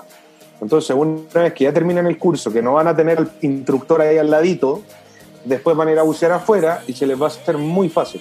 Entonces, una de las cosas buenas de Chile es que contamos con un entrenamiento súper alto. No, exactamente, la, la calidad, la entropía del, del terreno, por así decirlo, de las condiciones, hace que el, el open water chileno, por así decirlo, tenga un estándar mucho más alto de, de manejo de, de las dificultades marinas en ese sentido. Sí, Otros salen- los, los centros de- los Salen centros todos pollos los otros, hay que decirlo, salen todos pollos los que Son están pollos, son pollos. Pollos. Los otros centros de buceo eh, en el mundo en general, cuando eh, te preguntan dónde aprendiste a bucear, etcétera, y tú contás que aprendiste a bucear en Chile, ya el instructor de donde sea sabe que esa persona bucea mucho más que uno que lo hizo en otro lado. Que un dive master de cualquier otro lado. De Tailandia, una cosa así que lo regalan. Sí. Sí, hay que decirlo, hay que, ser, hay que ser sincero dentro de eso, porque si estamos hablando de buceo y estamos hablando de cinco océanos, claramente tenemos una ventaja en conocimiento y metodología frente a cualquier otro pelagato que se nos pueda cruzar en el camino. Así es. Y ustedes mismos lo van descubriendo y lo van viendo. Exactamente, exactamente. Y cuéntame, Luca, eh, ¿cuál, ¿cuál sería el techo? ¿Cómo sigue el camino recreativo después del Advance? ¿Puedo seguir aprendiendo hasta el infinito? ¿Cuáles son las Sí, a ver. certificaciones que hay acá? Muy buena pregunta, esa, esa es muy buena pregunta, porque, a ver, la gente siempre pregunta, o mucha gente dice, yo quiero ser buzo, yo quiero buzo. El buzo eh, tiene varios, varias etapas, ¿ok? No es solamente el Open Water o el Advance. El buceo nace eh, primero del entrenamiento militar de la US Navy, ahí parte más o menos el buceo, pero había gente que quería ir al agua, pero no quería tener un entrenamiento militar. Entonces es ahí donde nace el buceo recreativo. Para mí un buzo está compuesto o más o menos termina de desarrollarse cuando eh, hace el curso después del del Advance, que es el Rescue Diver. En el Open tú aprendiste a bucear, en el Advance descubriste lo que es el buceo y en el Rescue estás siendo un buzo, un buzo rescatista. Por lo cual yo creo que ahí ya eres un buzo íntegro, o sea, tienes eh, varias herramientas para poder defenderte en el agua. Obviamente está hasta donde uno quiere llegar, que esa es la facilidad que hace estos cursos recreativos, porque si a mí me interesa y voy a bucear una vez a las 1500 y voy a bucear en el Caribe con un open water es válido, pero si yo voy a practicar el deporte y quiero ser buzo, yo considero que una persona debe llegar por lo menos hasta rescue y tener alguna que otra especialidad. Perfecto. ¿Y cuál es la gran diferencia entre un paddy rescue en este sentido y un buzo mariscador? Porque esto me, va, a permitir, no sé, pues de repente que me pare la, Marina, la, la, Policía Naval y todo eso, y me diga, oye, compadre, ¿me puedes meter acá? Oye, pero para, yo, yo soy PADI. O sea, tengo el certificado. Ok, a ver, la licencia, la Armada de Chile eh, también entrega licencias. Y dentro de esa licencia está la que tú me estás contando, que es la del buzo mariscador están los buzos científicos, están los buzos comerciales. Nosotros, a través de País, somos buzos recreativos. ¿Qué quiere decir eso? Que nosotros bajamos, miramos, sacamos fotitos y nos vamos para la casa. ¿Okay? Nosotros no intervenimos en el ecosistema o en el medio, es lo que tenemos que hacer. Obviamente el que es buzo mariscador, que PADI no tiene eso, porque eso depende de las leyes locales de cada país, em, el buzo mariscador sí tiene las facultades para poder hacerlo y meterse a extraer recursos y cosas así. Pero nosotros, no, a cuidar el ambiente, al contrario. Nosotros a cuidar el ambiente, nosotros somos los embajadores más cercanos que tiene el océano en la Tierra. Entonces somos, es una tarea también de los buzos el poder eh, ayudar a crear conciencia eh, sobre el cuidado del océano. Y más eh, hoy en día donde el calentamiento global, la contaminación ha estado afectando cierto a, todo el mundo. Y eso es una de las ventajas del, del coronavirus. Que, que, ayudó a limpiar un poquito el planeta de la contaminación, disminuyendo las fábricas, las emisiones. Ahora, acá andamos con cosas, los chinos siguen llegando a Chile tratando de cazar ballenas y cosas así. Y Chile tiene esa ventaja, que tenemos eh, ballenas, tenemos de todo ¿cierto? De, la flora, la fauna, es realmente increíble. Sí, Chile eh, en ese sentido, y bueno, también tiene que ver mucho la corriente de Humboldt, que es esta corriente que nos, nos hace a nosotros tener el agua fría. el agua exquisita, güey. Porque si tú pensáis, nosotros estamos más o menos a la misma latitud que Australia, nosotros deberíamos tener temperatura parecida a las de Australia, Recife y cosas así. Pero como buen chileno, nos tocó el agua fría y, tenemos ahí una cosa. Pero eh, viéndolo por el lado positivo, esta corriente de Humboldt lo que hace es que trae mucho nutriente, mucha comida. Eh, viene la base de la cadena, que es el krill, lo que comen las ballenas, la base de toda la cadena alimenticia. Entonces eso permite de que eh, a lo largo de todo Chile, desde la Antártida hasta arriba, eh, tengamos animales y tengamos una vida que es increíble. O sea, de verdad, de verdad, falta equipamiento todavía, faltan lucas también para poder descubrir otros lugares, pero Chile, o sea, los científicos del mundo tienen puesto los ojos en Chile por lo mismo, porque saben que las condiciones acá son muy, muy, buenas. Mm. Mira, eh, Pau, Paula Pa nos dice que intentó, intentó bucear en México y en Colombia. Y con suerte bajó cuatro metros y los oídos no la dejaron. Paula, te invito a Pichiangui porque te he puesto que vamos a bucear. Vamos a llegar a los 18 metros. Vamos a llegar a los. no, a ver con los oídos, pero indemnes. Perforado, no. Eh, no, no. El, eh, jamás, jamás haría y jamás pasaría eso. A ver, ¿qué es lo que pasa? Em, la compensación, que es lo que uno tiene que ver con el tema de los oídos, Paula, em, ocurre de una manera muy simple. El aire tiene que pasar a través de unos tubitos hasta llegar al tímpano para poder enderezarlo y sacar esa molestia. Eh, puede pasar muchos motivos, muchos factores, un poco congestión, eh, ese día tu cuerpo no amaneció de la mejor manera para practicar el deporte, o también puede ser de que tus cavidades aéreas eh, son súper chiquititas, etc. También pasa mucho que en el Caribe, y te lo digo por experiencia propia, porque trabajé mucho tiempo allá, mandan a hacer bautismo y experiencias subacuáticas a no profesionales.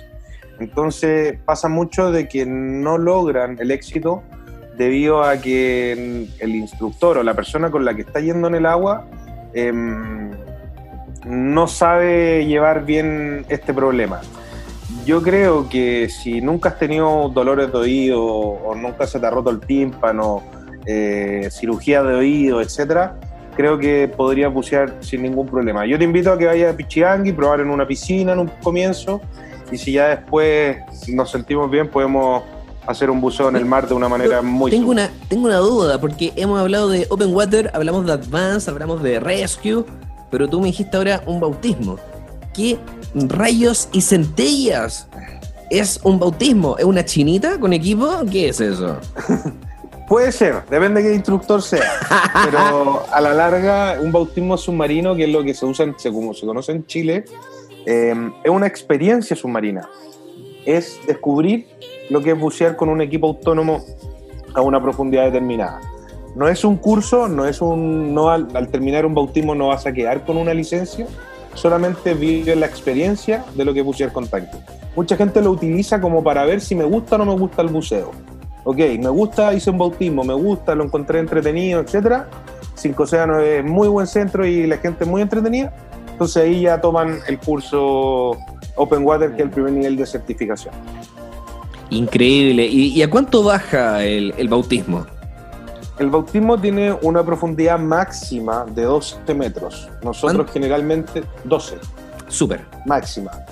Eh, nosotros generalmente los bautismos lo hacemos entre 8 y 10 metros. Mantenemos un margen de 2 metros por cualquier cosa. Pero créeme, la, la profundidad y toda esa sensación eh, uno ni se da cuenta cuando está abajo. O sea, uno llega a 10 metros y uno cree que lleva un metro.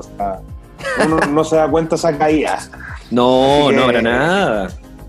De hecho, cuéntame, una persona que entonces, ya, yo quiero probar el, bautismo y, ver a qué me estoy enfrentando acá. ¿Qué cosas yo podría ver si es que estoy bajando, no sé, unos 8 metros? ¿Qué, me podría encontrar ahí? Principalmente, en, general, en la costa de Chile, los bautismos, que están a la profundidad entre 8 y 10 metros, lo que logran ver son principalmente bosques de huiro, que mucha gente dice, ah, el huiro debe ser muy feo. No, son bosques, bosques como los que uno encuentra acá en la tierra, pero de huiro, y obviamente todos estos bosques de huiro lo que hacen es, funcionan como protección a muchos animales que viven debajo de, de, de los huiros. Eh, para no ser depredado, etc. Entonces se ve mucha, mucha vida de roca, mucha vida de los bosques. Eh, si tenemos suerte podemos encontrar unos tiburones chiquititos que son los pintarrojas, podemos ver cangrejos, cardúmenes de eh, castañeta, jerguilla, nudibranquio, esponja, no sé, podría darte así una lista de, de cosas que podemos ver, pero como te decía antes, no es necesario ir a los 30 metros para ver, basta con bajar 5 metros y uno empieza a ver una cantidad de vida, porque también hay mucha microvida que uno no la ve. Si tú te quedas quieto en una roca, vaya a ver que esa roca al segundo se empieza a mover toda porque está lleno de cangrejitos, caracoles. Entonces, em, hay, hay mucho para ver. Desde el bautismo para adelante ya. Ya es un mundo nuevo, un, mundo, una aventura en un mundo maravilloso. Tal cual, es una aventura, es un mundo eh, inexplorado, es un mundo que es súper tranquilo, donde el silencio y la paz el, abunda, entonces estáis en contacto con la naturaleza, estáis cuidando el ambiente, lo estáis pasando bien. O sea, el buceo es el motivo de algo, de como decimos nosotros, de una familia, de, de ser un buzo. Vivimos en eh, otra dimensión. Exactamente. Y mira, y ahora, eh, estamos en cuarentena, ¿cierto? Eh, se han cancelado muchas cosas. Los estudiantes, estos jóvenes que están en cuarto medio o se tomaron el año sabático, no saben qué hacer y están en, un encierro y, y dicen, ¿sabes qué? Me gustaría ser instructor de buceo. Quiero vivir de esta, de poder llevar a la gente a este mundo increíble. Cuéntanos, uno en cinco océanos, ¿podríamos llegar a, ese punto o simplemente nos vamos a certificar de forma recreativa? Buena pregunta, porque mm, hoy en día y sobre todo en los últimos años con todas estas carreras nuevas que han salido como ecoturismo, ingeniería en expedición, etcétera, eh, está abriéndole eh, el mundo, a la, la, la, visión a la gente en cuanto a qué hacer en la vida. Antes uno se guiaba por las carreras tradicionales o lo que había que hacer en verdad, eh, pero hoy en día existe esta profesión que es ser instructor de buceo. Eh, en Cinco Océanos podéis encontrar desde el bautismo hasta ser instructor. O sea, con nosotros tú puedes desarrollar la carrera completa. O sea, prácticamente somos como una universidad del buceo donde entráis como alumno y podéis salir como profe. ¿Ok? Entonces. Estoy en segundo eh, básico. Dime. Primero medio, estáis en la media, estáis en la media. Ah, ya, puta, la, estoy en, la, en plena eh, pubertad. no, estáis en la pubertad. Estáis desarrollándote, pues, te estáis desarrollando. Exactamente, exactamente. Eh, entonces voy a hacer todos los cursos y eso es algo que eh, es muy bonito. El, el, ser la carrera de instructor, uno puede llegar a ser instructor, digámoslo, en un año, pongámoslo así, en un año y tú ya puedes ser instructor y a la larga, en un año, lo que la gente no se da cuenta es que en un año de estudio eh, vaya a tener una herramienta para defenderte en la vida. Yo una vez que me hice instructor me dio la oportunidad, y que mucha gente lo hace, es viajar. Es viajar, los jóvenes, que decís tú, cuarto medio, los chicos, se hacen instructor y se van dos años a Tailandia a trabajar, dos años al Caribe, y a la larga, como tienen esta certificación internacional, pueden ir a cualquier parte del mundo a trabajar, ¿cachai? Entonces, es una herramienta también para la vida. O sea, yo he escuchado gente ahora con el COVID, por ejemplo, que lo han echado de la pega y todo el tema, y que ahora están en nada, y alguna vez fueron y son instructores. Entonces, ¿qué están haciendo ahora? Vendiendo buceo. Y, antes, y, son, y son abogados, y son ingenieros, y todo el tema, pero ahora su único ingreso se lo está dando el buceo. Porque el mar no te rechaza, te abraza. Así es, el mar abraza, te invita el mar te invita. Increíble experiencia de poder estar bajo el mar con cinco océanos Pichidangui, la escuela de experiencias subacuáticas única que nos va a enseñar a poder aprender, disfrutar, navegar, rescatar e incluso podríamos llegar a enseñar este hermoso arte, este deporte extremo que claro, lleva la palabra extremo, pero porque nos lleva a un mundo completamente único bajo el mar. Tal cual. Tal cual es así. ¿Hay algún comentario para poder cerrar este episodio de podcast que lo van a poder encontrar en Spotify? Amigo Luca, algo que quieras. Eh... Ah, mira, mira, mira, mira, mira, mira. Gabriel Torres, él es eh, Open Water y nos envió una pregunta. Y dice, pero ¿cuál sería el valor total aprox para poder llegar a ser instructor? ¿Cuáles serían los pasos? Que tendríamos que tomar para poder llegar a ser eh, un Lord Master semidios todopoderoso y poder enseñar en este deporte? A ver, el, hay, dos opciones respondiendo a la pregunta Gabriel. Eh, para llegar a instructor hay que hacer alrededor de unos seis cursos más o menos, ¿ok? Eh, uno, los cursos se van independientes en el sentido de que uno toma un curso, ok, certificado, sigo el otro curso, etcétera, etcétera. Son, son cursos eh, jerárquicos, por así decirlo, están escalonados. Exactamente, exactamente. ¿Por qué? Porque algunos cursos tienen prerequisitos eh, de ciertas destrezas en el agua que se van aprendiendo en los diferentes cursos. Existe la opción que se llama, que lo está lanzando, bueno, ya lo lanzó hace harto tiempo Paddy, que se llama la carrera GoPro, ser GoPro, eso se llama, que es la persona que llega al centro buceo y que obviamente dice, ¿sabes que yo quiero ser instructor? parto desde el 1, pero quiero llegar arriba. Entonces, obviamente, ahí se hace un, un, una propuesta, un proyecto en cuanto a la cantidad de cursos y precios, etcétera. Si queremos llevarlo a la plata así, coloquial, ¿Y rápido esa, esa, opción 2 significa que me tengo que ir a, al rancho de Santa Margarita?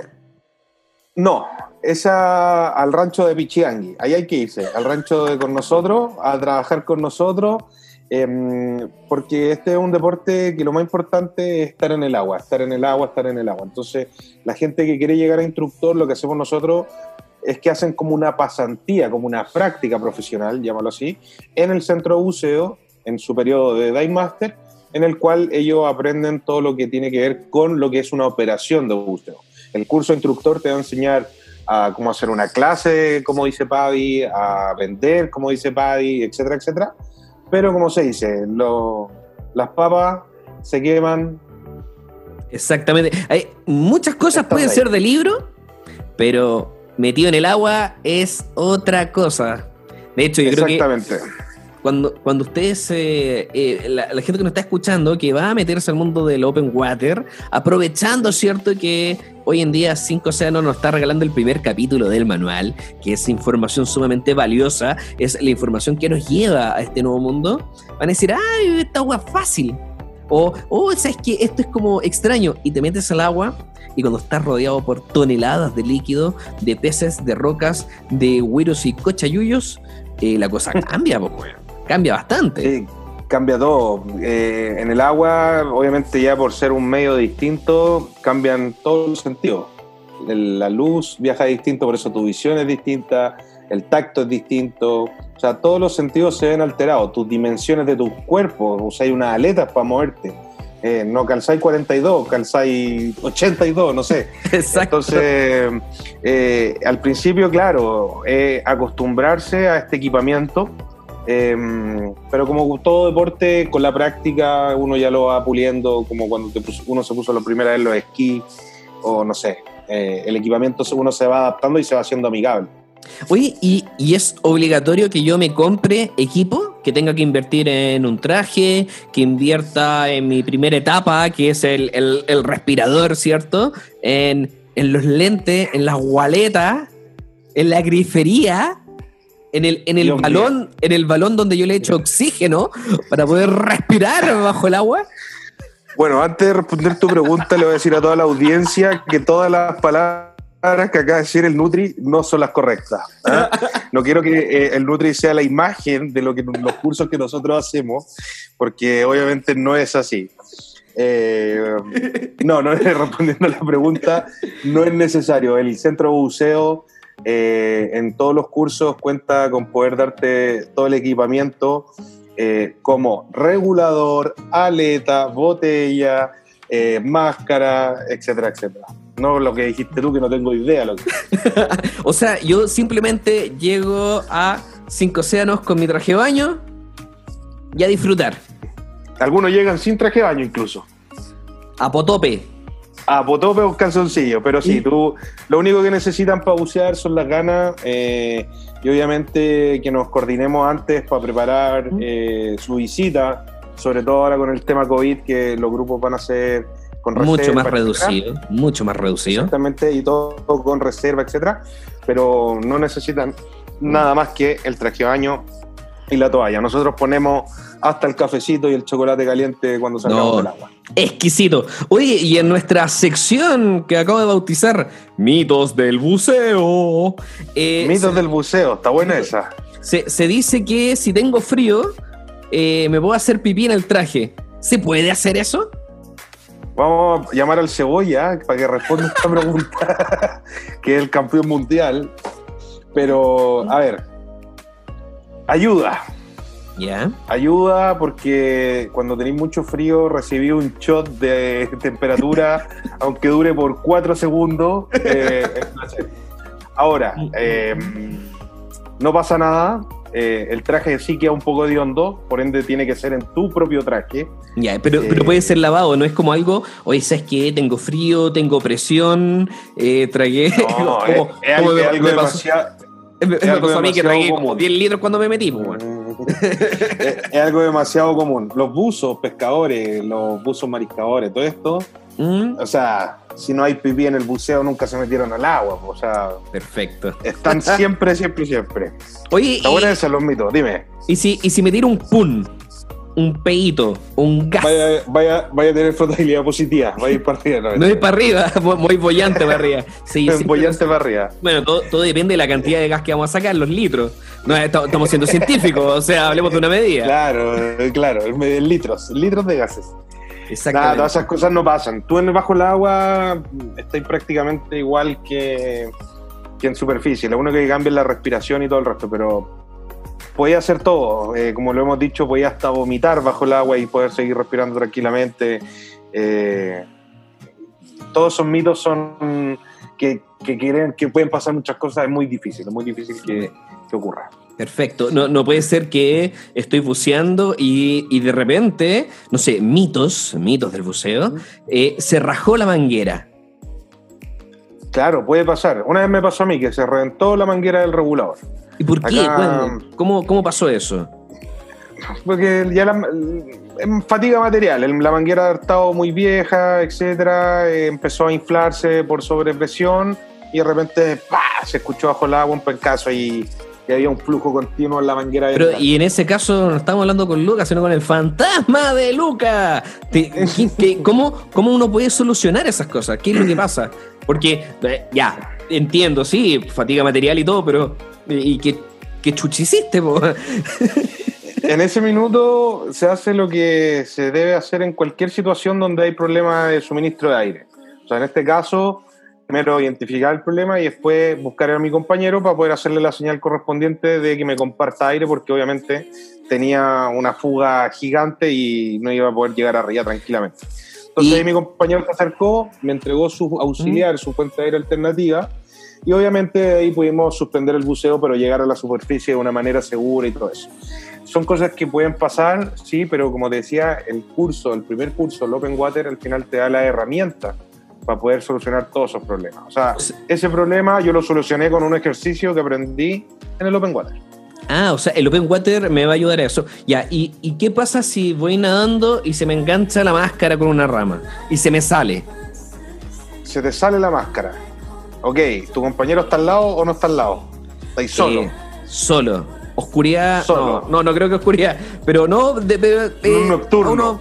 exacto. Estamos, estamos en confinamiento, estamos en sí, claro. Por ende, mi compañero tiene que estar por lo menos a unos 2-3 metros míos. Sí, claro. No, a ver, en, esa situación de que se te salga la máscara, obviamente, no solo la máscara, sino en general cualquier parte del equipamiento básico, si no lo tienes, lo primero que se hace es suspender la inmersión. En el caso tuyo, si no tenéis máscara, empezar a nadar para arriba de una manera controlada, no perder el control, sino ir nadando despacito hasta llegar arriba. ¿Cómo puedo identificar para dónde es para arriba y para dónde es para abajo si no estoy mirando? Exactamente, porque uno pierde las nociones. Buena pregunta. Falta con exhalar, poner la manito arriba y ver para dónde van las burbujas. Si las burbujas van para arriba, siempre van para arriba, yo ya puedo tener, eh, saber hacia dónde tengo que nadar, etc. Perfecto. Entonces todo tiene una solución. Esa es la gracia del buceo y lo importante, que frente a cualquier situación que ocurra, tener la cabeza fría para poder reaccionar adecuadamente y no perder el control, que ahí es cuando ocurre el accidente. Increíble. Hemos aprendido mucho el día de hoy en estos dos eh, mini cápsulas junto al señor Luca. ¿Alguna recomendación, alguna frase, alguna palabra de aliento que quieras entregarle a las personas que nos están escuchando? Sí, claro. Eh, primero todo, eh, darte las gracias a ti, Alvarito, por el tiempo, por esto, de hacer, de hacer llevar el buceo, digamos, a las casas a la gente que nunca ha buceado eh, o, como se llama, han estado harto tiempo fuera del agua. Así que muchas gracias por esto. Ojalá hagamos varios más y conversemos de todo. Podemos hacer uno mostrando fotos, videos. Eh, bueno, da mucho. También mandarle un saludo a toda la familia Cinco Océano que veo que ahí se han ido conectando a escucharnos. Eh, a la Clau sobre todo, a Pablito, Charlín, a, a, Barrita. la gente se pregunta, ¿quién es la Clau? Por favor. Clau Bar, Bar Bar. La Clau, eh, futura instructora del centro buceo, ya está en su... En periodo de pasantía. está en su Master ahora ya, a fin de año ya hace su instructor, la Claudia de tremendo apoyo para el centro y para todos, para mí también ha sido eh, un, gran aporte, para ella también ha sido algo súper significativo el buceo, entonces ha sido un crecimiento súper bonito, así que nada, los que vayan a Pichiangui seguro la van a conocer, o puede ser que le responda las preguntas por redes sociales también, la Clau. Em, y nada, darle las gracias a, todos los que se conectaron y también invitar a la gente a que, vaya a conocernos, como les comentaba en un comienzo, no es solo bucear, eh, ir a desconectarse, a salir de Santiago un fin de semana, a ir a conocer gente, a ir a descubrir la naturaleza que hay en Chile. O sea, es una actividad mm, que, es abierta para todos. Tenemos el caso de Charlín, que iba con Romanos, su hijo que tenía dos semanas, ya iba a bucear y la Feñi con Romanos se quedan en la casa disfrutando y Charlín buceaba. Entonces, no es algo solamente para el buzo, es algo, una actividad que puede ir la familia, las pololas, eh, los amigos, eso. Y, como te digo, invitarlo a todos. Hoy en día estamos con esta, promo, con esta facilidad de que la gente que quiera ver qué onda el curso de buceo puede, puede probarlo de una manera gratis, el primer módulo. Eh, y como se dice, el buceo es algo que hay que vivirlo para explicarlo. Uno puede dar muchas palabras, uno puede hablar muy bonito, pero si uno no va abajo el mar y estar por lo menos una hora respirando abajo, no tiene idea de lo que se pierde. Entonces, invitarlo a eso, a que vayan y conozcan. Esto no es meter la, la, cabeza en la tina. No, no, es, la misma sensación, es, otra cosa. Yo no conozco persona que haya buceado y haya dicho, mm, más o menos. No, yo, todas las personas que bucean dicen, sí, no voy a bucear más la vida, pero la cagó la wea buena. Eh, es una experiencia que vale la pena, sin duda, vivirla alguna vez en la vida. Exactamente, damos la despedida de este, nuestro tercer episodio, ¿cierto? De podcast en Cinco Océanos Pichidangui, tu centro de experiencias submarinas. Nos vemos en otro momento. Un saludo a todos y muchas gracias por conectarse con nosotros.